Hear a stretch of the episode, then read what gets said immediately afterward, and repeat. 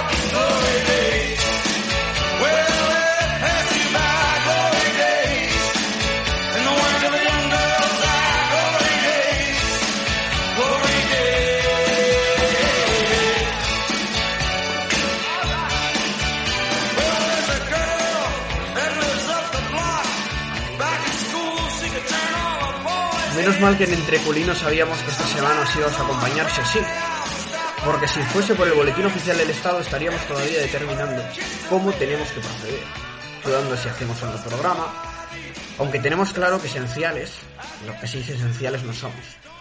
De hecho, en este programa los únicos que son esenciales son ustedes, a los que les felicitamos por su resistencia y por su responsabilidad en estos momentos de confinamiento. Ya llevan 16 días confinados y todavía quedan, ¿eh? 16 días confinados y todavía queda. En concreto, aún quedan otros 12 días como mínimo. Luego, a saber si este es el plazo definitivo, todo apunta que no. Seguramente, en cualquier caso, lo sabremos a lo largo de esta semana. De no prolongarse más el estado de alarma, un total de 336 horas de confinamiento. Bueno, 335.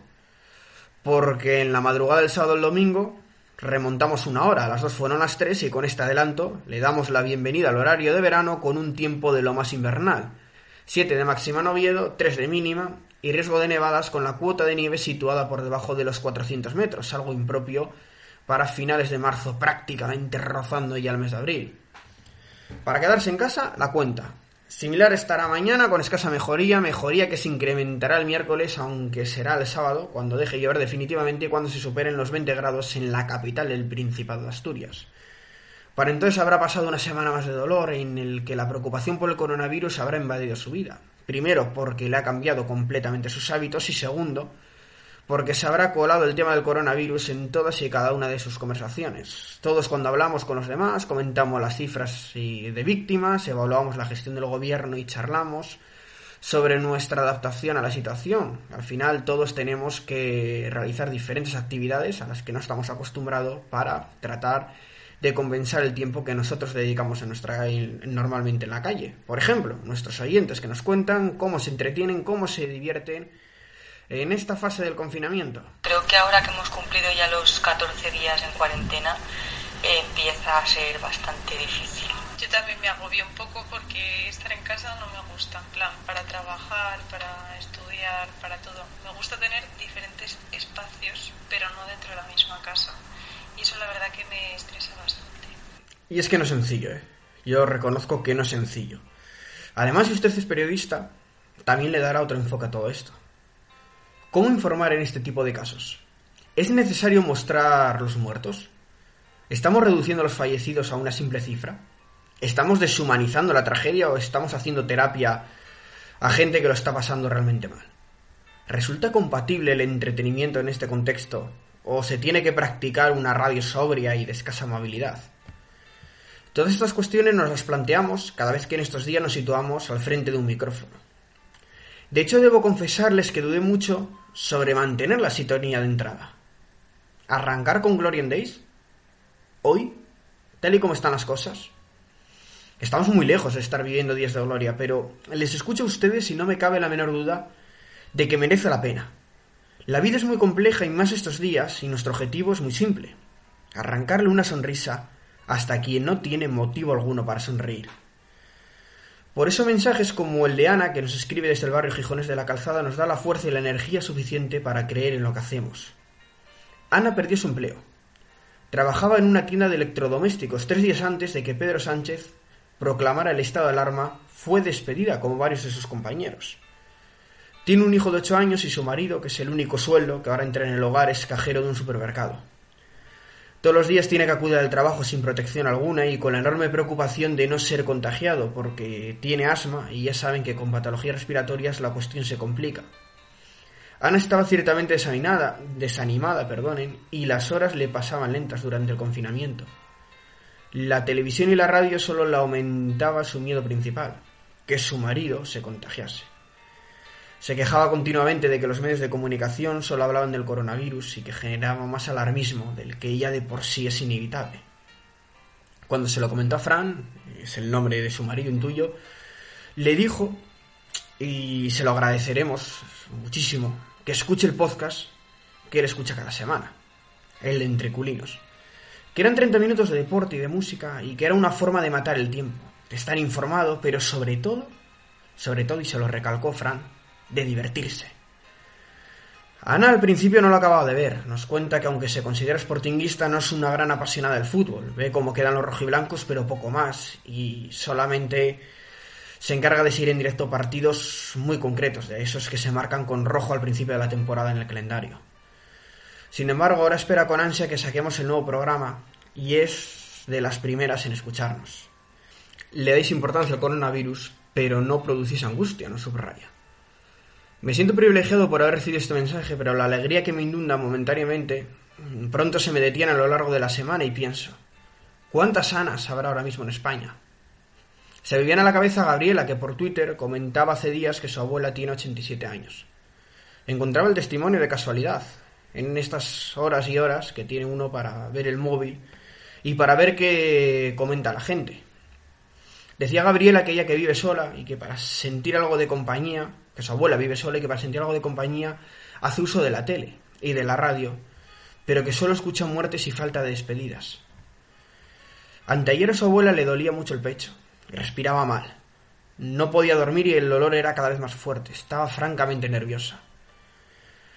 Llamó una ambulancia que vino rápidamente, cuando se temían lo peor, y se encontraron con que los síntomas solamente respondían a un cuadro de ansiedad. Desde otra cuenta de Twitter anónima, se nos recuerda algo tan evidente como necesario. A veces nos escuchan enfermos. Tengo los síntomas del COVID-19.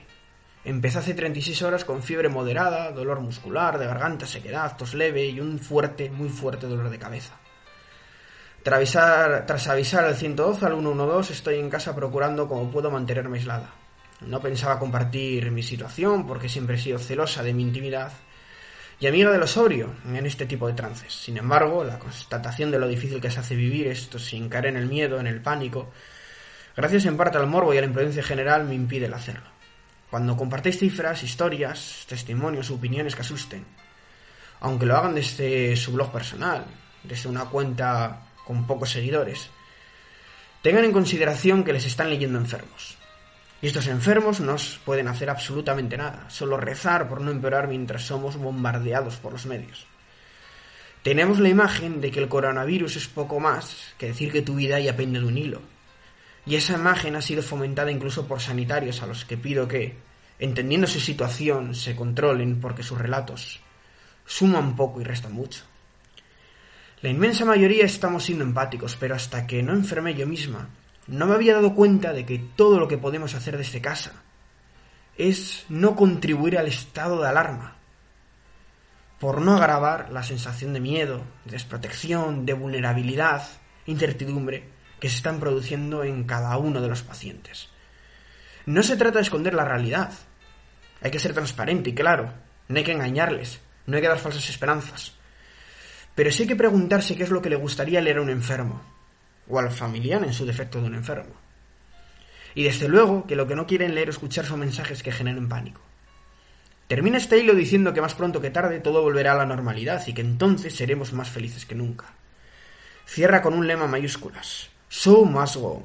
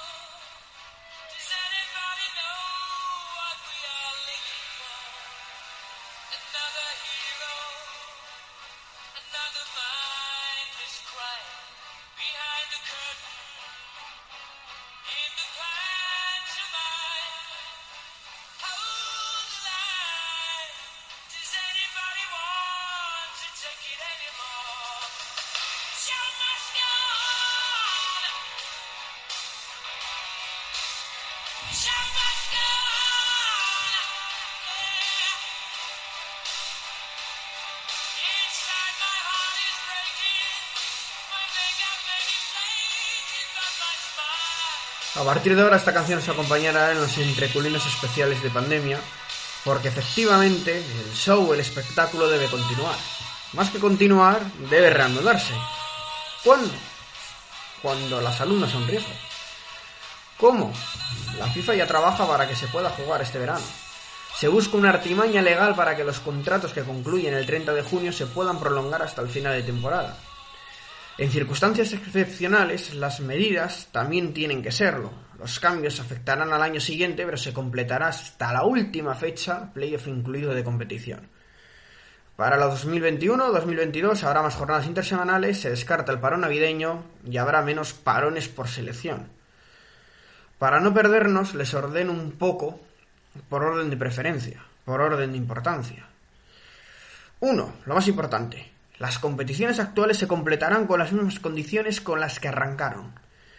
Se continúa descartando, ojo a esto, se continúa descartando la nulidad de la temporada o el decidir ascensos y descensos a dedo. Se prefiere, 2.2, comprimir al máximo el calendario de la temporada que viene antes que diseñar un nuevo modelo de competición. Y punto 3, no por ello menos importante. En caso de que a pesar de que haya menos parones por selección, de que con que jugar en Navidad no sea suficiente, de que no haya miércoles suficientes. Eh, a pesar de todo ello, solo en ese contexto se diseñaría un nuevo modelo de competición. Si lo anterior no funciona, se diseñará un nuevo modelo de competición. Ese modelo sería pactado antes del inicio de la competición y sería el que se aplicaría. La Federación Española, presidida por Luis Rubiales, subraya que si se empieza con unas normas, se termina con las mismas normas. Pase lo que pase, sea cuando sea, pero esta es la obsesión de la federación. Al menos, este es el punto de vista hoy por hoy. Si cambia a lo largo del tiempo, estaremos aquí para contárselo. Al igual que todos ustedes nos cuentan cómo está pasando, cómo están pasando el tiempo durante esta cuarentena. Pues básicamente veo series y me encargo de mi casa. Dormir quizá más de la cuenta, eh, desesperarme con el tema de las oposiciones porque aún no sé si las van a cancelar. Eh, ver alguna peli, alguna serie. Y por supuesto escuchar entre culinos. Yo soy Mario Álvarez. Lo que nos faltaba en plena pandemia era que llegase un huracán.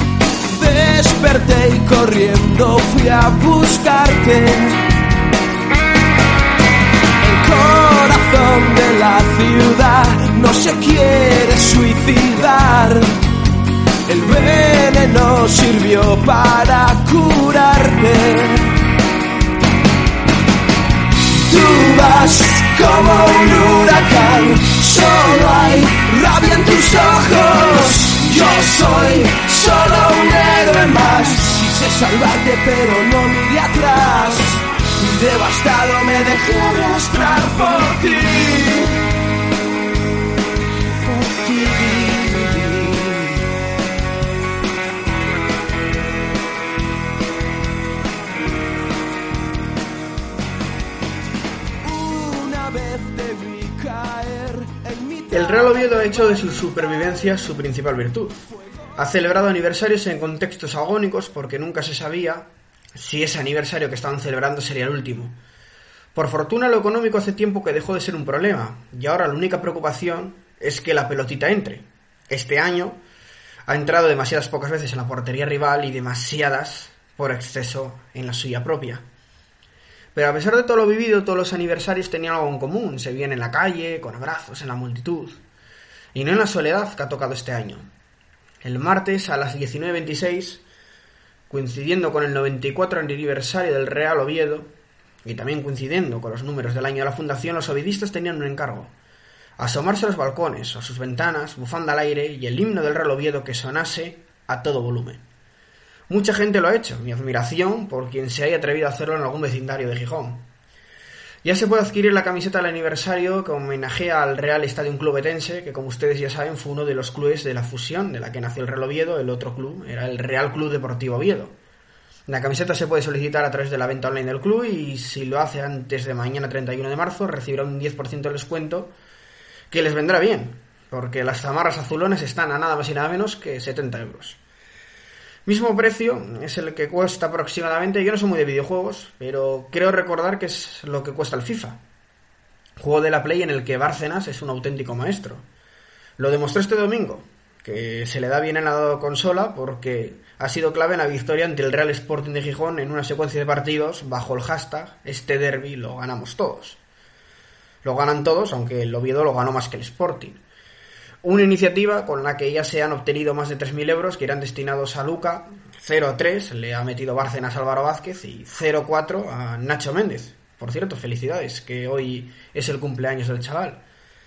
Mientras Carlos Hernández, que formaba pareja con el panameño, ha logrado el empate a dos en el último minuto ante el ya citado Nacho Méndez. Jugar a la Play es una opción para matar el tiempo, hay algunas otras, como las que proponen ustedes, les escuchamos. Tiempo libre que tengo, pues para leer libros, cómics. Como no, a las 8 de la tarde salgo a aplaudir a las ventanas, aunque no hemos tenido mucha suerte porque en nuestra comunidad no hay vecinos muy marchosos. Eso es lo que dicen los oyentes, ahora escuchamos a los expertos. Quédate en casa,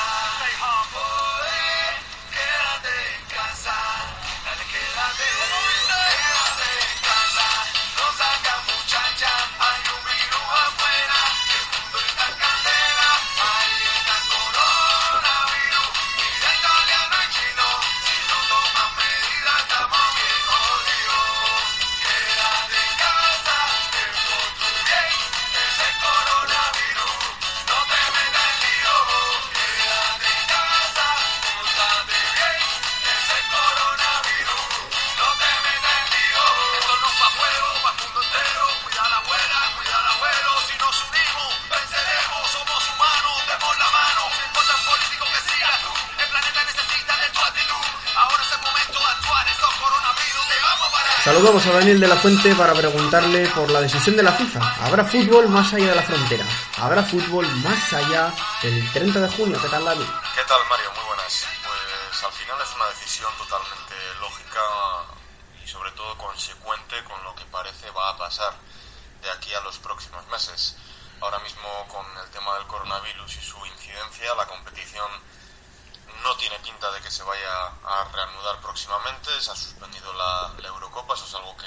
Sabemos. Y al final prorrogar estos contratos eh, lo que hace es ser un paso previo para luego poder jugar en, en verano. Es decir, entrar en una circunstancia extraordinaria de tener que jugar en esos meses y así lo que se está haciendo es cubrirse las espaldas para, como digo, ir dando pasos poco a poco que todo parece indicar nos llevan a que las competiciones terminarán o se decidirán en, en los meses de verano. Por lo tanto, creo que es una decisión correcta, creo que hay que ir tomando cartas sobre este asunto, aunque todavía parece que nos quedan unos días de, aislamiento.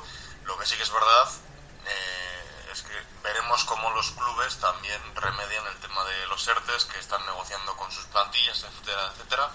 Pero bueno, en cuanto al tema contractual, desde luego el hecho de, ampliarlo yo creo que es un acierto y, como digo, es ir dando pasos de cara a ese futuro próximo que, que va a ser eh, realizar esas temporadas en los meses de en los meses de verano para que todo pueda acabar porque eh, habrá clubes que podrían estar a favor de suspender la, la liga como por ejemplo en el caso de Inglaterra se, se deja entrever que si 14 de los clubes pueden llegar a, a plantarse digamos se suspendería la competición pero tal vez lo más justo sería la canta la gente cuando encuentra lo que tiene que hacer en el BOE, la bailan los chinos cuando venden al gobierno tesis de los chinos, y la tararean ustedes mientras teletrabajan. Lo hacen porque llega entre culinos la sintonía que da paso a la información deportiva del Real Sporting de Gijón.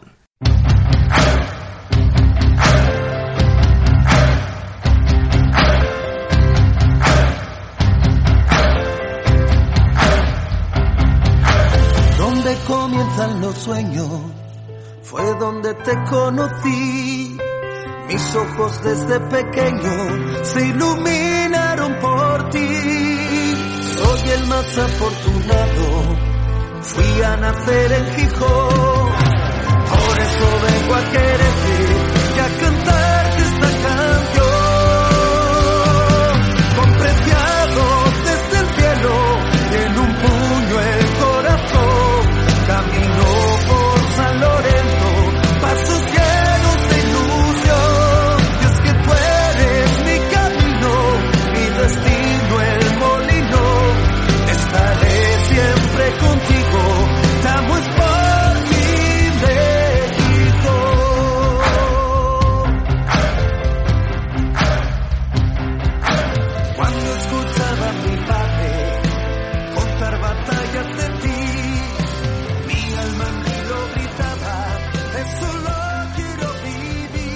La canción se llama Donde empiezan los sueños y ayer deberíamos haber vivido un partido de los que producen insomnio.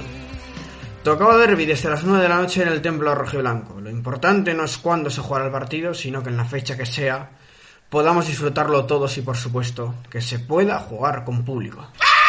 ¡Vamos a palmar! No, hombre, seguro que no, aunque el que tiene problemas de supervivencia en lo virtual es el Real Sporting. Eliminados del trofeo de FIFA que organizaba el Cádiz, el Carranza y Sports, y habiendo palmado con Bárcenas en el derby solidario. Por cierto, que este torneo ante el Real Oviedo lo jugó un tal Nacho Méndez, que ya saben que está de cumpleaños, como les decía anteriormente este lunes. De cumpleaños también está Mareo, 40 años siendo una de las cunas del fútbol. Nosotros, por cierto, descartamos tajantemente, eh, comunicado oficial entre culinos, descartamos tajantemente irnos de ERTE, aunque advertimos, en nada nos vamos de rumba.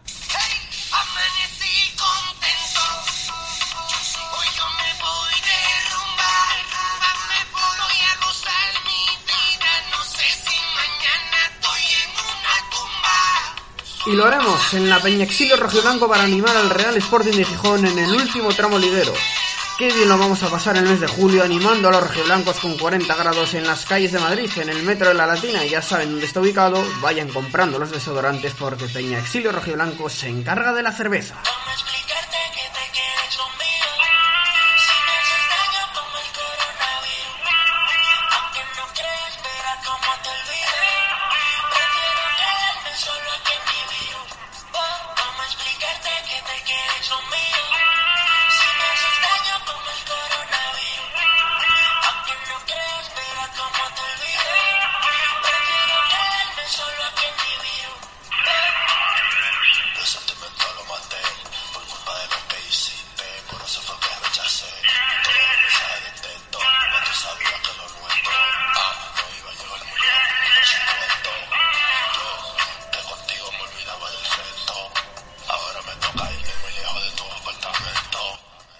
Saludamos a Jorge Tuñón con el fin de que nos aporte su visión sobre uno de los temas principales del día. Nos vamos más allá del 30 de junio, la FIFA trabaja en ese escenario. ¿Qué tal, Jorge? Muy buenas, Mario, ¿qué tal? ¿Cómo estás? Bueno, pues ahora mismo parece que existen dos opciones encima de la mesa. Una es, como tú bien dices, eh, jugar en verano, terminar las competiciones, y otra es cancelar o dar por, por finalizada la, la liga, que estoy seguro que algunas competiciones, algunas ligas se acogerán a ello. Yo evidentemente soy partidario de la primera, de que se juegue. Eh, creo que todo futbolero tiene a día de hoy mucho mono en fútbol y espera subsanarlo en verano. Pero es verdad que existen varios matices que hay que comentar. Uno de ellos es, se me ocurre por ejemplo, Sevilla, 25 de junio, se puede jugar, va a tener que jugarse en un horario muy tardío, eh, no sé si es lo, lo idóneo para la gente, porque evidentemente el clima en Sevilla en pleno junio, julio, no es para la práctica del fútbol. Luego también se me ocurre jugar cada 48 horas. Pues es difícil. eh, Jugar cada 48 horas, mm, creo que los futbolistas no están eh, capacitados o no están acostumbrados, mejor dicho, como sí sucede en otros deportes, en la NBA, que se juega incluso en 24 horas dos partidos. Los jugadores están acostumbrados a, a jugar en- con mucho descanso, incluso en los mundiales y Eurocopas, que se juega todo muy congestionado, eh, normalmente tienen mínimo tres días de descanso. Entonces habrá que ver cómo responden los jugadores y, y, bueno, todo el staff a, estas nuevas eh, circunstancias si es que al final se, se sucede todo esto de jugar en verano. Y aunque no somos partidarios de meter últimas horas en los podcasts, porque se trata de productos grabados, y lo que ahora mismo para mí es una última hora, a lo mejor para usted, ya es una noticia un tanto desfasada, pero esto es que se lo tengo que decir sí o sí. Se acaba de producir ahora mismo una reunión entre Javier Tebas, presidente de la Liga, con los clubes de primera y segunda división, a los que les ha transmitido calma, tranquilidad. La Liga, a pesar de que hay algunos clubes que quieren que se declare nula, se va a completar. ¿Cuándo? El escenario más probable, y así lo ha transmitido Javier Tebas, en los meses de julio y de agosto.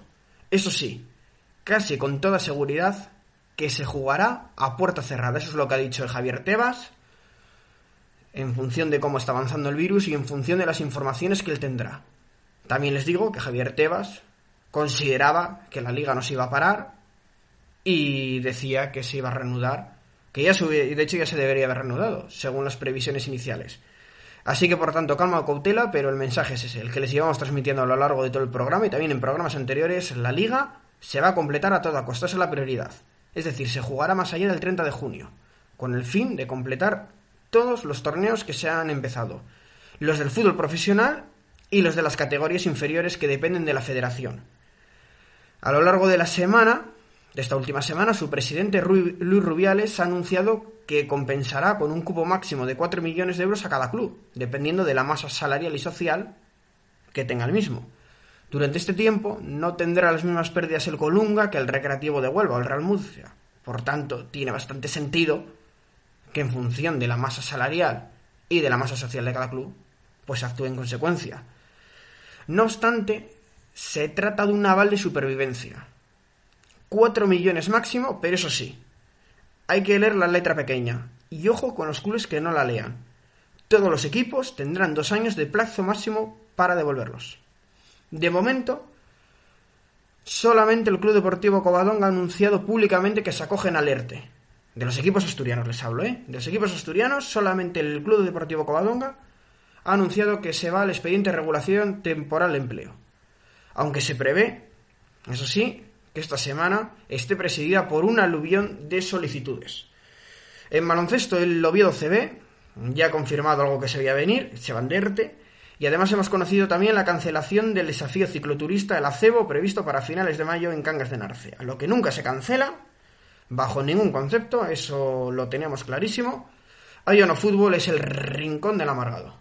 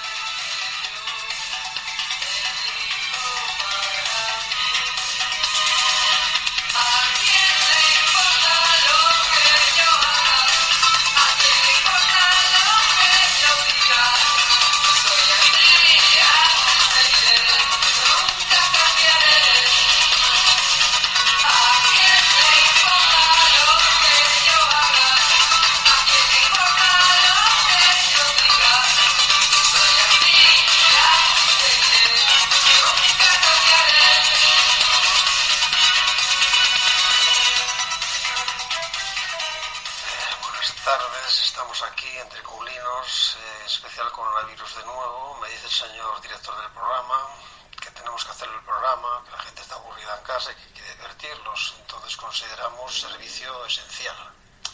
Hombre, de momento es el servicio esencial. Igual dentro de 20 minutos antes de que salga el programa en antena, pues igual no es esencial. Pero de momento sí. También nos podíamos haber acogido un ERTE. Hombre, yo a mí lo del ERTE no me viene bien, porque con lo que cobro, el tanto por ciento de lo que cobro, pues eh, me sale muy poco, es decir, casi nada, vamos, menos que nada. Entonces vale más, no sé, hacer esencial aunque no sea esencial. Bien, seguimos recluidos. A mí me, tiene la cabeza loca ya, ya no sé cómo ponerme, que me preguntan cuándo vamos a salir. A ver, no sé, va San Agustín, yo sé, igual va San Agustín, igual no, pasa Mateo? Espero que sí. Tampoco estoy seguro, ¿eh? No, no hay que fiarse de nadie. Bien, a mí me gustaba hablar de fútbol, porque me gustaba Rozada, también me gustaba José Alberto. Ahora ya no, tenemos nada de que hablar. Está todo muy, está todo muy, así muy enredado, muy enredado. Y Tebas y Rubiales hicieron amigos, tampoco tenemos nada que decir de política no me gusta nada. Entonces voy a decir una cosa aquí, se me ocurre así según, según estoy haciéndolo. Illa, Illa, Illa, Illa, maravilla.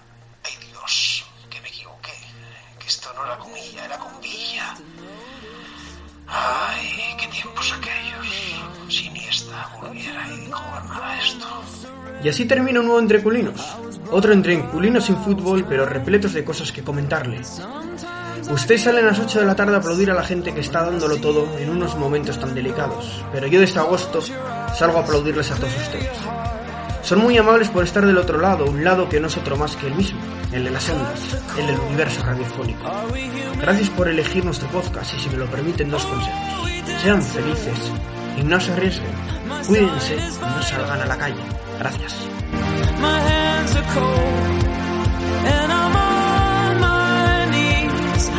Looking for the answer.